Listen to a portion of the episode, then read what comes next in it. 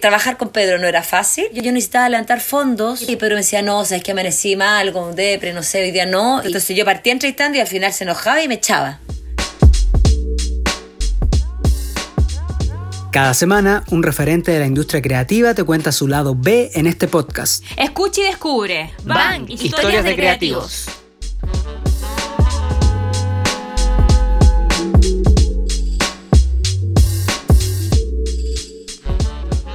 Hola, hola, bienvenidos a una nueva edición de Bang Historias de Creativos. Soy Leonardo Cabezas y estoy, por supuesto, junto a mis amigas Cintia y Mónica. ¿Cómo están, chiquillas? Hola, hola, ¿cómo están? ¿Bien y tú? Bien, bien. Hoy recibimos a una invitada de lujo. Ella es directora, documentalista, artista visual y docente. Fue acá en Londres, ha tenido mucho carrete en televisión, en cine y más recientemente fue reconocida por su documental Lemebel, que ganó en el Festival de Cine de Berlín y en Sanfic. Con ustedes, Joana Reposi. Hola. Hola, bienvenida. Muchas gracias por la invitación con estos chicos, chiques, belles y bellos y bellas. Gracias. Para adentrarnos un poco en tu trayectoria, nos gustaría comenzar con tu incursión en televisión. Trayectoria, parece que soy una vieja.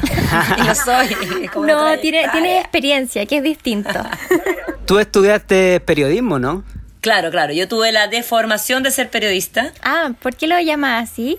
Pucha, porque la verdad cuando yo salí de la uni- del colegio, en 1988, me di un año sabático gracias a mis padres, que mis padres eran, no eran personas muy formales, que digamos, o sea, como que tenían una volada distinta, porque en esa época darse un año sabático era como una locura, es como Mm. uno sale del colegio y te dan la estructura, tenés que estudiar en la universidad. Yo por suerte tuve la fortuna de tener unos padres que eran muy abiertos de cabeza, o sea, mi, mi papá me, me acuerdo que me dice, Joana, o sea, no tenéis por qué entrar a la universidad, o sea, como él alientándome a que no cayera en una rutina, no sé, podéis viajar, podéis pensar, y, o sea, que me han dicho.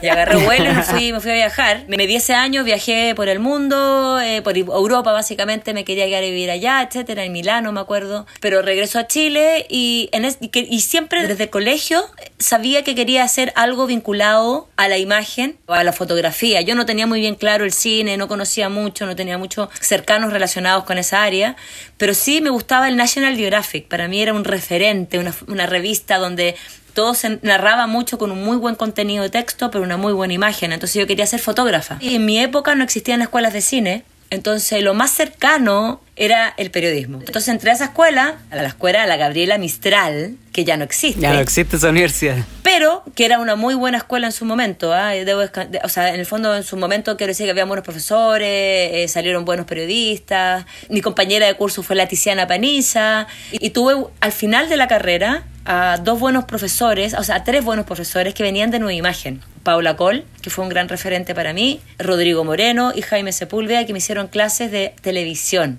Y ellos ya tenían nueva imagen. Entonces, en Ah. esa, ahí ya como que encontré en esa como ramo el video, me acerqué a la edición, me acuerdo que me pasaba en las noches editando en la escuela, me prestaban para estar editando y todo. Y ahí mi primer trabajo televisivo fue en esa productora, Nueva Imagen, en el programa Cine Video. Nunca trabajé mucho como periodista clásica, porque sí entré a Nueva Imagen y en Nueva Imagen hice producción periodística, que era encontrar personajes. Y ahí trabajábamos, estaba la Monse Álvarez, Consuelo Saavedra, que eran las periodistas que hacían el cine video en esa época, y nosotros éramos las asistentes de ella. Como lo que hace la, la Mónica hizo mucho tiempo, o ha hecho, yo no sé si está ahí todavía Claro, en eso, pero... en el Mega, Entonces sí. yo partí mi carrera televisiva, parto en esta como en cine video y en el show de los libros, que eran como los dos programas culturales. Y partí haciendo producción periodística, pero ya luego me metí al tiro al en Discovery Kids, hice Discovery Kids y empecé a dirigir. ¡Ah, qué buena! ¡Qué entretenido trabajar en el Discovery Kids! ¿Qué hacías ahí? Hacía un programa que se llamaba Cyber Kids que eran como niños conductores y tecnología. Tenía que dirigir a chicos de 8 años, 12 años, ya ni me acuerdo. Y era muy bonito porque era la tecnología infantil. Entonces era muy creativo audiovisualmente y después ya salté a trabajando en Nueva Imagen. Postu- hago mi primer largometraje, postulo al Fondo del Audiovisual, Locos del Alma, me lo gano y ahí empiezo a hacer carrera como Cinematográfica. cinematográfica y que, que- que cinematográficamente no ganáis ni un peso, entonces tenéis que tener una pega y trabajar y trabajar mucho. Es verdad. Claro. Entonces ahí trabajé en esa productora muchos años y en paralelo hacía mis cortos, mis películas.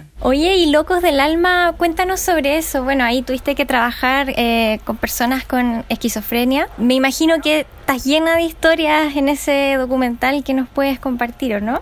Sí, es que ese trabajo fue hermoso, hermoso. Locos del Alma fue un proyecto, yo después me trabajé en el Mega, o sea, después en Nueva Imagen me fui al Mega a trabajar en un programa también de reportaje documental. De ahí me empecé a tirar siempre en documental televisivo, reportaje documental, estuve en el Mega, estuve en Canal 13, en TVN. Y en ese me fui a trabajar para allá y ahí conocí a ese grupo humano, hicimos un, un reportaje para tele que a mí nunca me gustó como quedó, quedó muy televisivo, como que nada que ver lo que yo quería hacer, muy porque yo conocí a Alexander Advanter, que era el que dirigía la obra teatro en el Hospital Psiquiátrico de Avenida La Paz, al lado del cementerio general y al frente de la morgue. Y él hacía estos talleres en el hospital psiquiátrico, que en el hospital psiquiátrico había, existían muchos talleres de rehabilitación, se llamaban, talleres para la rehabilitación de estos pacientes esquizofrénicos crónicos. Entonces, para mí me gustaba mucho eso porque a mí me llamaba mucho la atención la locura, la esquizofrenia. Para mí siempre la esquizofrenia y la locura era un tema, o sea, esa delgada línea que hay entre la cordura y la locura es algo como muy fino. Y que todos podemos llegar a- Y todos podemos allá. cruzarla. A mí me pasa personalmente, cuando yo era chica, yo pensé que en un momento me iba a volver loca, no sé, sentía voz. A mí igual me pasaba eso. Como que ese límite, ¿no? Que nunca, que nadie sabe muy bien cuál es, cómo es, por qué ocurre. Como que hay siempre una nebulosa. Para mí me llamaba, personalmente había un tema, yo tenía un tema con el tema de la locura. Y ahí empiezo a investigar, investigar, me empiezo a juntar con el Alex y le digo, ¿sabéis qué? Hagamos una película. Pues sentémonos al fondo del audiovisual, espérame y lo trabajamos juntos. Me lo gano y nos juntamos a hacer un tecito con los pacientes esquizofrénicos. Y, y al otro día o a, los- a la semana siguiente partimos prendiendo la cámara. Entonces filmamos una vez a la semana en los ensayos. O sea, el equipo de filmación era uno más, pertenecíamos al grupo. Entonces la idea era como una filmación muy observacional de ese proceso creativo. ¿Y cómo era la, la recepción por parte de ellos? Ellos estaban fascinados. Los locos no les cancelaron, le dijeron, no, no graben, chao. O sea, más que cancelarlo, estaban locos. Pues entonces tú realmente querías hacer algo y estaban totalmente en el rollo. Entonces, pero nosotros estábamos súper adaptados a eso. Tampoco provocamos muchos cambios. Era como poner la cámara y ser respetuosos de sus espacios. Claro. Y me acuerdo que en septiembre se desata la locura. En septiembre están los índices más altos de suicidio, etcétera, etcétera. Y tú lo podías visualizar, estaban todos mucho más pelando el cable. po. Pero ¿sabéis qué? Fue muy bonito porque cuando estrenamos, yo invito a los, a los actores al estreno. Y me acuerdo que mis amigas no tenían idea. Personas amigas mías de qué se trataba esto, de repente estaban sentadas en el Hoyts de la Reina, estaban viendo la película y de repente veían a, a- a la audiencia, digamos, como espectadores que se paraban, que hacían movimiento. Había uno que, que era catatónico, que se paraba cada cinco minutos y giraba y pero ¿quiénes son estos amigos de la Giovanna? No entendían nada. Finalmente eran los mismos que estaban en la escena, estaban, estaban en la película y que estaban en el, en la presentación, en el estreno. Y al final del estreno eh, me acuerdo que se me acerca el William Ugati, uno de los protagonistas, que quería ser cineasta, y se me acerca y me dice, gracias, cumplí mi sueño de estar en el cine. Oh. Qué O sea, fue, lindo. fue hermoso. así Qué bacán. Muy bacán. Muy bacán porque son personas muy abandonadas, muy como que la sociedad, su propia familia los dejan, los depositan ahí. Entonces fue súper heavy también porque una de las protagonistas después de esto se suicidó. Oh. La Lea, que era una de las más jóvenes. Tenía depresión en- endógena, tenía bipolaridad y tenía esquizofrenia. Lo- los actores, los protagonistas de esa película eran pacientes crónicos, que eso quiere decir que llevan más de 30 años en el hospital. Entonces están súper, súper locos, locos, locos, pero ya llevan como medicados, entonces tienen una cierta como estabilidad. Exacto. Los, los más jóvenes están como en- tienen picos altos, bajos. Y ella, la Lea, era una- la más joven, que estaba súper entusiasta, pero luego, bueno, pasaron cosas y, y- y ese, ta- ese taller le hizo muy bien para su recuperación, etcétera, pero bueno, después del tiempo Claro, hizo lo suyo finalmente. no lo con- no controló y terminó suicidándose. Fue muy heavy. Qué angustiante. Oye, Joana, ¿y tuvieron algunas trabas logísticas o cómo fue la recepción de los doctores en el hospital eh, con las grabaciones? Fueron súper buena onda, ¿sabéis que nos abrieron el hospital? De hecho, nos invitaban a alojar. ¿En serio? Pero dijimos, no, no, no, no, no, ya está bien, o sea, decíamos, oye, chiquillos, nos quedamos a alojar una noche. Y decían, no, no, no, no, no, ya está. Con el día era suficiente. Yo, yo le pedí permiso al director del hospital, o sea, como todos los conductos regulares, como toda la transparencia, y tuvimos acceso durante seis meses, una vez a la semana, a filmar. Ah, ok, qué bueno que todo se sincronizó. Es que yo creo cuando uno produce bien esa preproducción, para quienes están escuchándonos y quieren aprender de cine, la preproducción es fundamental y lograr los permisos es fundamental para este tipo de trabajo. Si no los tienes, si no lográis esa confianza, esa transparencia, si no partís bien, difícilmente podéis estar seis meses filmando, digamos. Exacto. Sí. Oye, y tu otro tema que te fascina, que es lo de los vagabundos, cuéntanos un poco sobre ese proceso de la beca y cómo te chocó esa realidad ya cuando investigaste para hacer este documental y te cambió la película de un momento a otro. Sam and Dave. Sam and Dave. Pucha, yo me voy a Londres y ese magíster era un magíster eh, televisión documental, un MA Master in Arts, Master en Artes en la Universidad de Goldsmith, que era muy bacán, una escuela en arte en Inglaterra muy muy muy como influencia, vanguardia, etcétera. Y me fui a estudiar un magíster más bien práctico, que me permitiera no hacer, porque siempre cuando soy un magíster tengo que escribir un texto y tal, pero yo quería hacer películas. Y venía desde Chile con todo el rollo de los locos, de la locura, el arte en la locura, qué pasa en esos ensayos, cómo se combina creatividad con esquizofrenia, etcétera. Entonces quería meterme en lo mismo en Londres, buscando, tenía que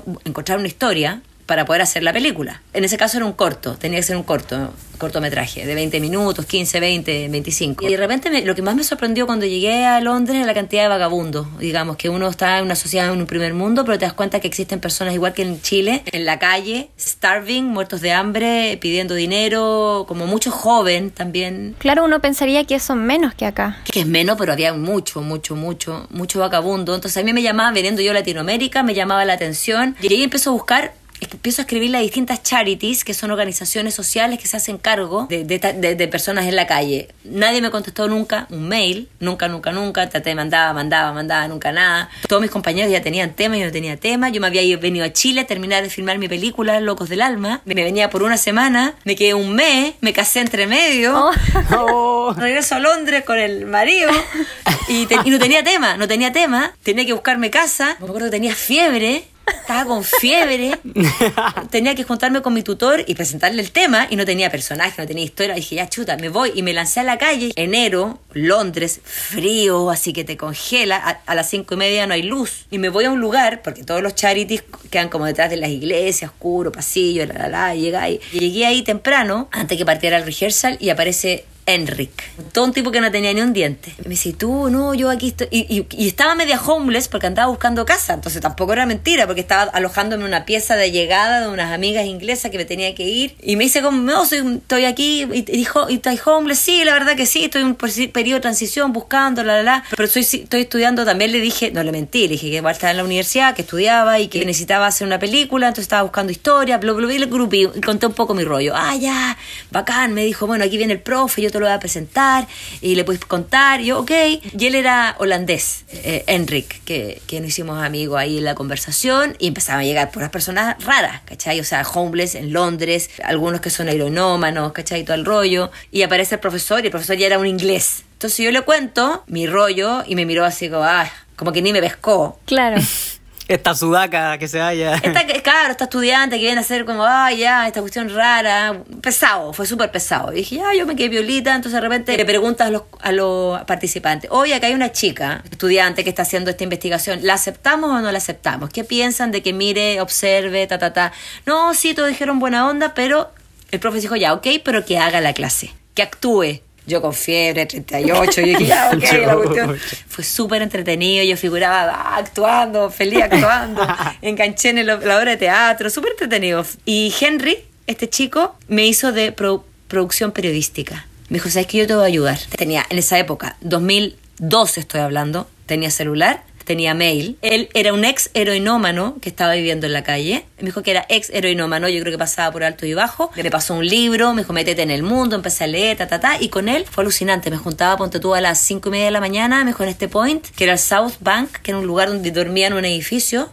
Yo llegaba con un café, él dormía en un saco de dormir, al lado del Támesis, porque yo ya tenía el rollo de la fotografía, entonces mi idea era sacar fotos a estas personas un poco anónimas, que son anónimas para muchos, pasáis, están ahí, porque cuando ya estáis en la rutina nos pasa a nosotros también, veía al homeless al vagabundo durmiendo, pero ya ni lo miras, pasas, ¿no? Entonces tenía el rollo sí de hacer visible lo invisible. Lo fotografiaba mientras dormía, después le daba un café y él me empezó a mostrar el mundo de los sin casas en Londres. Alucinante, por el Támesis, que el Támesis es una parte muy turística en Londres. Donde están los edificios con unas paredes grandes, donde está el Royal Festival Hall, el National Film Theatre, que son lugares muy bonitos, culturales, turístico, muy caro, pero hay un underground también ahí. Entonces me decía, y acá a la vuelta están los quads estaban todos los gallos que se los que se tomaban los ocupas. Ah, ya. Después más allá había un fuego prendido, aquí están los alcohólicos, ¿cachai?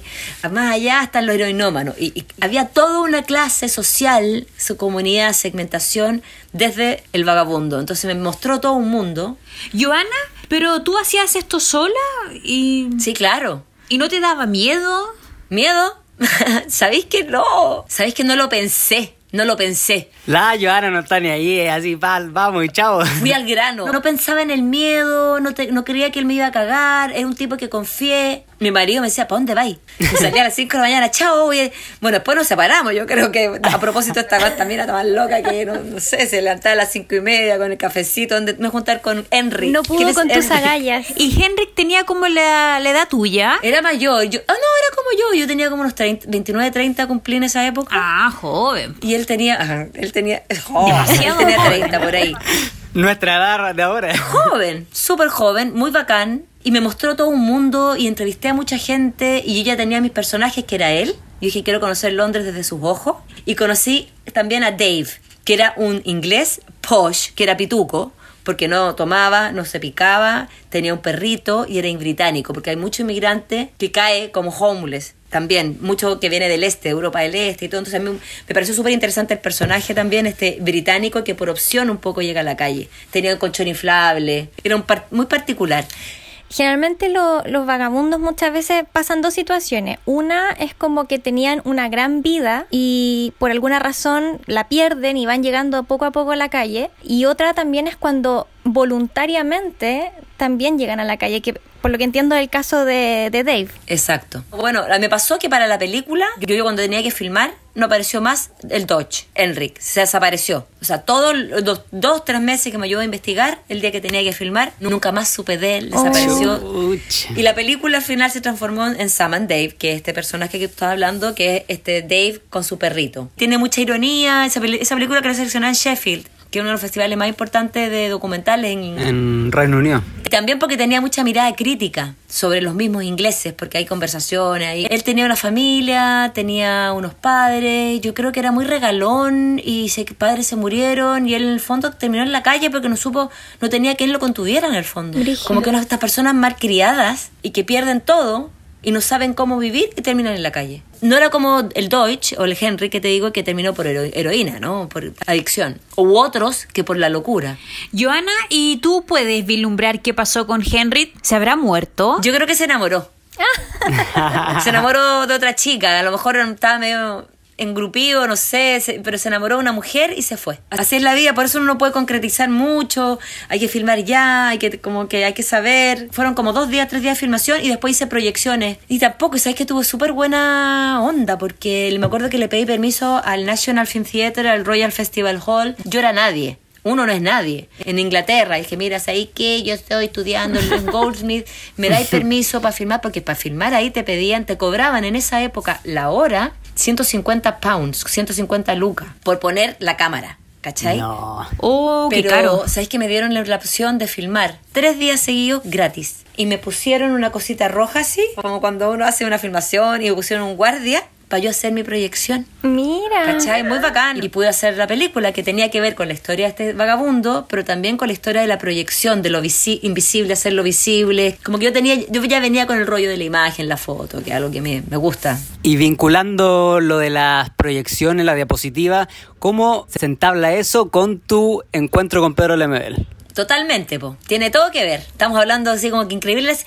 Cuando uno se pone más viejo, la vida, y uno empieza a hablar de esa retrospectiva, das cuenta que todo tiene que ver, ¿ah? Claro. Yo estaba en el show de los libros, haciendo lo que hacía, que era realización audiovisual. Estábamos haciendo el capítulo homosexualidad y literatura. Pedro Lemebel para entonces, estoy hablando 2000, 2000, dos años antes de irme a Londres, ¿cachai? Lemebel ya era una figura, tenía ya Pedro las cicatrices, crónicas de un sidario, que son sus primeras crónicas. Entonces era un referente sí o sí para el capítulo 8 de los libros. Y un personaje muy punky para poder tenerlo como entrevistado porque no estaba ni ahí, ¿cachai? Con la televisión y siempre ha sido lo que ha sido Pedro, ¿no? Un contestatario, un rebelde y muy agudo. Entonces la productora lo, lo queríamos entrevistar, la productora trató de, tenerlo para el programa, cosa que él nunca contestó el teléfono. Y yo le dije, ¿sabes qué? Vamos a verlo a la Radio Tierra, que era donde él tenía un programa radial. Y lo vamos a abordar, bueno, y lo abordamos. Le dijimos, Pedro, queremos saber con... ¿qué hace? Bueno, sale ella toda viva con su turbante en la cabeza. ¿Y ustedes qué hacen aquí? Bueno, te, te explicamos, estamos en el show de los libros. Ah, él, él quería el show de los libros. La, la cuestión, ah, entendió, vamos a Nueva Imagen, fuimos a Nueva, queremos hacerte una entrevista para el programa, tú, tú, tú. Y accedió. Y ahí tuve la oportunidad de entrevistarlo. Yo lo entrevisté por una hora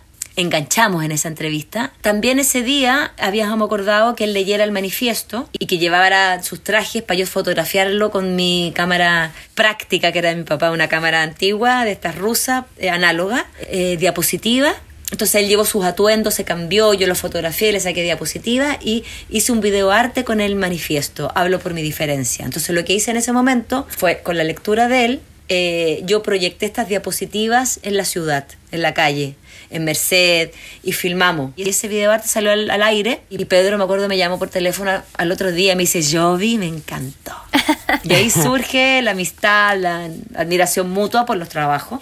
¿Y cuál era la pregunta? ¿Por qué la, ¿Cuál es la cosa? Claro, que, que, al final te lo ganaste más que todo por la diapositiva y ahí como que conectaron, engancharon y... Enganchamos desde una visión, claro, como más que artística. Yo creo que con el Pedro no hubiese podido entrar de otra manera, digamos. O sea, a él le gustó eh, y la transparencia y, y ser honesto también con su historia, tu rollo y, y eso. Yo creo que eso enganchamos los dos desde ahí. ¿Y en qué momento decidiste hacer el documental sobre Pedro? Sabes que desde que lo conocí cuando lo vi yo, yo me enamoré de Pedro, o sea, como, como de la figura, del personaje. No era una gran lectora, o sea, tampoco soy una estudióloga de él, o sea, me había leído Per la cicatriz, Crónica de Sidario. Cuando leí Tengo miedo torero, creo que fue la historia de amor más linda, libro. una novela hermosa de amor. Me acuerdo cuando me fui a Londres, ya yo tenía ganas de hacer algo con él. Yo decía, pucha, yo en Londres tiraba líneas y de repente hacer una, un libro de fotos, de diapo, de proyección, ¿cachai? Como algo impreso, así más, siempre lo pensé como visual. Después de conocernos con Pedro nos hicimos amigos, pues yo, yo lo iba a ver a su casa, tomábamos tecito,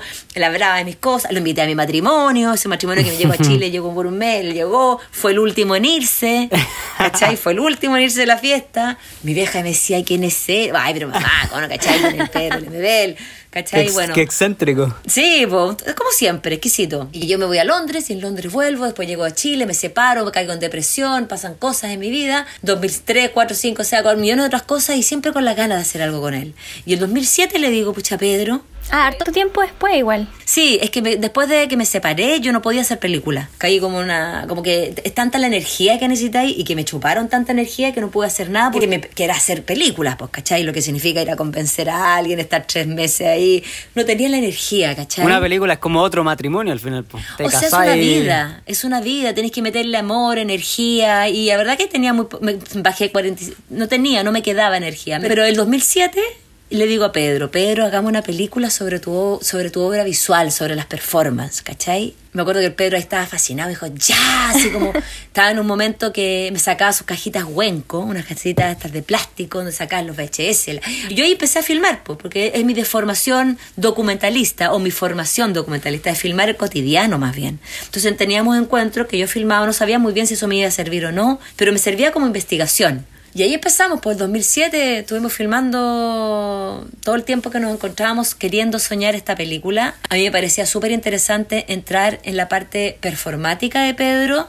que tenía que ver con las yeguas del apocalipsis, que yo no conocía muy bien, que me llamaba muchísimo la atención, que se hablaba mucho pero que muy poca gente había visto, era como esos mitos, como ese, porque era muy underground, en dictadura, cuando surge y emerge, no fueron muchos años, entonces a mí me llamaba mucho la atención conocer eso, descubrirlo y por otro lado me permitía cinematográficamente explorar, hacer estas proyecciones, como jugar con una textura distinta. Sí, y todos bien supimos que esta película tomó mucho tiempo, más de 10 años en terminarse. Bueno, Pedro falleció entre medio, pero cuéntanos cómo fue el proceso y las dificultades que, te, que tuviste con él siendo tan particular. Bueno, todo por su memoria de 10 años. trabajar con Pedro no era fácil, era encantador, era encantador, seductor, increíble, o sea, creativamente estar con él era...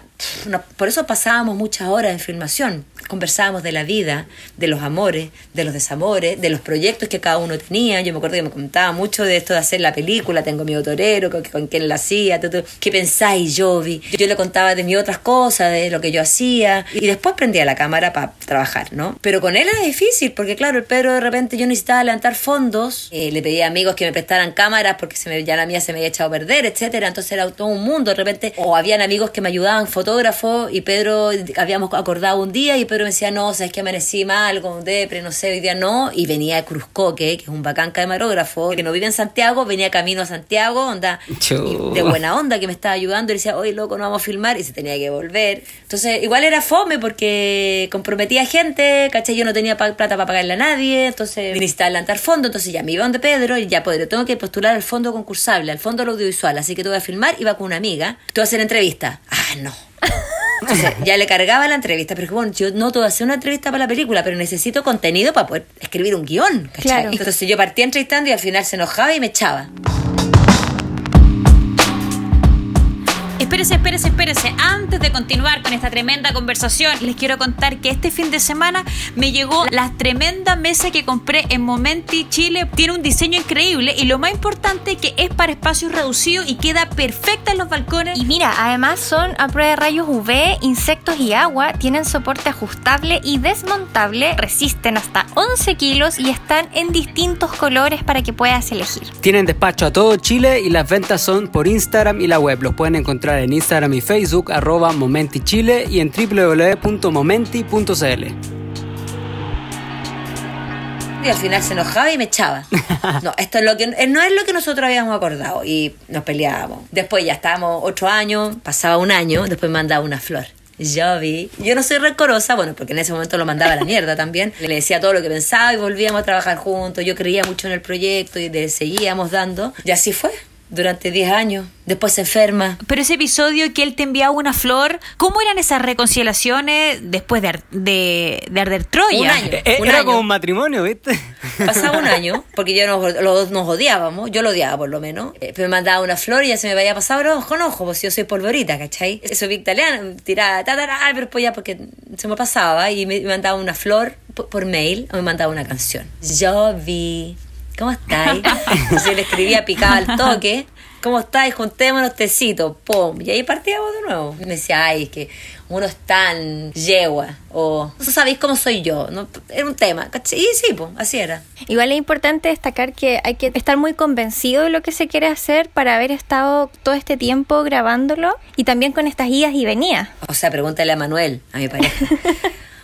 Eh, que mucha, que tenemos, tenemos las 12 años que, o los, ya vamos a los 13 años de que partí con Pedro el 2007, partí con él. Fuimos un hijo entre medio y todo, pero en un momento me decía, pero es que no, déjase, o sea... Chao. Chao. O sea, él lo hubiese votado hace rato, claro. Claro. yo perseveré, perseveré, perseveré porque creía en el proyecto y lo quería mucho también, o sea... Ahora, lloré muchas veces, muchas veces frustrada, llegué a mi casa llorando, sí, onda. Y, sentía que la cuestión no iba para ni una parte y yo estaba muy frustrada, o sea, también lo pasé súper mal, o sea... De dulce y a gras. Dulce y a gras, exacto. Y perseveraste tanto que hasta el final terminaste estrenando la película en el, Festival de Cine de Berlín y ganando el Festival de Cine de Berlín. Te fuiste a vivir a Berlín con la familia. ¿Cómo fue todo ese rollo? hermoso. O sea, fue una coronación. Yo creo que Pedro, el último tiempo se nos enferma. Partimos con Pedro vivo, sano, feliz, arriba de la pelota, eh, también alcoholizado, difícil de trabajar, que te mandaba la mierda. Pero luego Pedro se enferma y terminó con la película con un Pedro enfermo, que fue muy doloroso. Pero un Pedro también que al final de su tiempo fue muy generoso. Y me dice, Yovi, haz la película que queráis en vida, me dice, me deja como un mandato, un legado. Yo creo que eso me ayudó mucho a terminar la película. Yo creo que Pedro cuando muere, de donde estaba, movía los hilos porque como que la vida premia también, yo creo, el esfuerzo, ¿no? Y, yo creo que Pedro en alguna parte estaba feliz con lo que estaba pasando. Entonces yo me voy a Berlín, Leo es testigo porque está, trabajábamos juntos como en la, universidad. Me voy a Berlín porque me gané un premio. O sea, la verdad fue una excusa. Yo quería irme a vivir a Berlín, quería vivir fuera de Chile después de mi primera experiencia en Londres, que fue frustrada porque me vengo a Chile, que me engrupieron, vámonos por un tiempo y después volvemos, me pegan una patada en la raja, me- se enamoran de otra mujer y me dejan votar, entonces yo ahí quedé con ganas de volver, siempre con ganas de volver a vivir fuera de Chile de nuevo, ¿cachai? Estaba con Manuel, tenía a mi hijo, entonces me acuerdo que haciendo la película había un fondo concursable en Nyon, en Visión Durrell, que es un festival en Suiza, para películas ya más terminadas en un primer corte, y el premio era que una empresa alemana se hacían cargo de la Digital Media Campaign.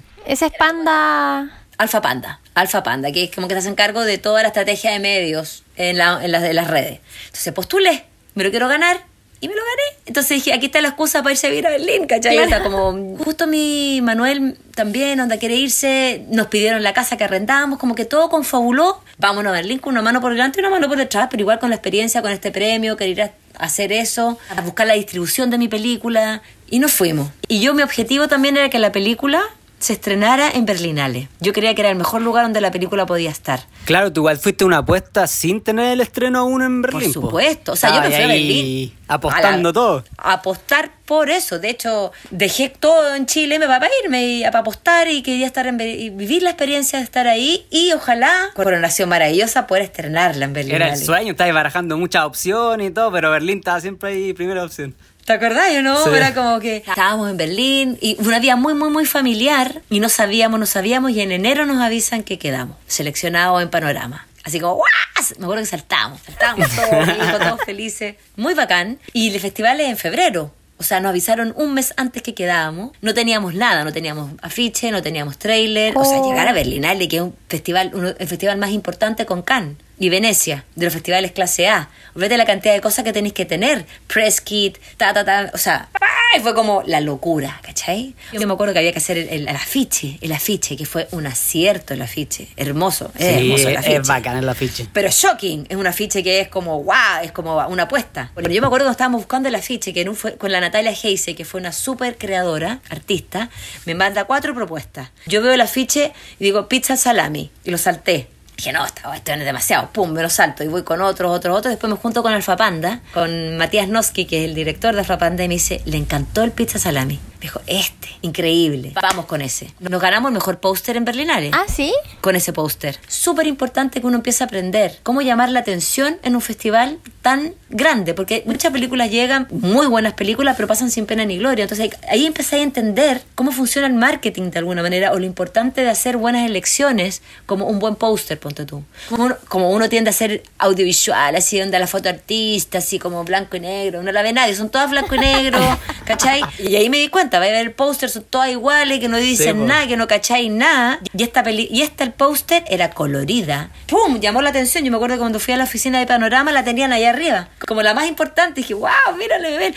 Co- ya, ya eso llamó la atención. Claro. ¿Cachai? La otra cosa que fue súper importante en Berlinale, que me dijo Matías, tenéis que llamar la atención. Pero dije, las boas rojas, ¿cachai? Que es como glamuroso, Claro, distinto, fácil, barato. Paulita Sáenz, productora. Paula, bueno, cómprate boas. ¿Dónde? Makes. Ya, bacán, Makes. Compró 20 boas. Y esas te las mandó a, a Berlín. Ella viajó. Ah. Viajó la Viajó Paula, todo el viajó la equipo. Pasita. Nos ganamos un Corfo que nos permitió estar en Berlinale, ¿cachai? Viajó la Titi Viera Gallo, que es la montajista que estaba. que y Yo le dije, bueno, vamos a estar en Berlín. Si yo quedo en Berlín, júntate plata. Yo le decía, desde Chile, que montábamos, porque ella también sabía que yo quería quedarme en Berlín. Po. Entonces, que era un sueño, dije, pero ahorra, ahorra desde ya, le dije. Entonces, apenas yo sepa, te digo, partió.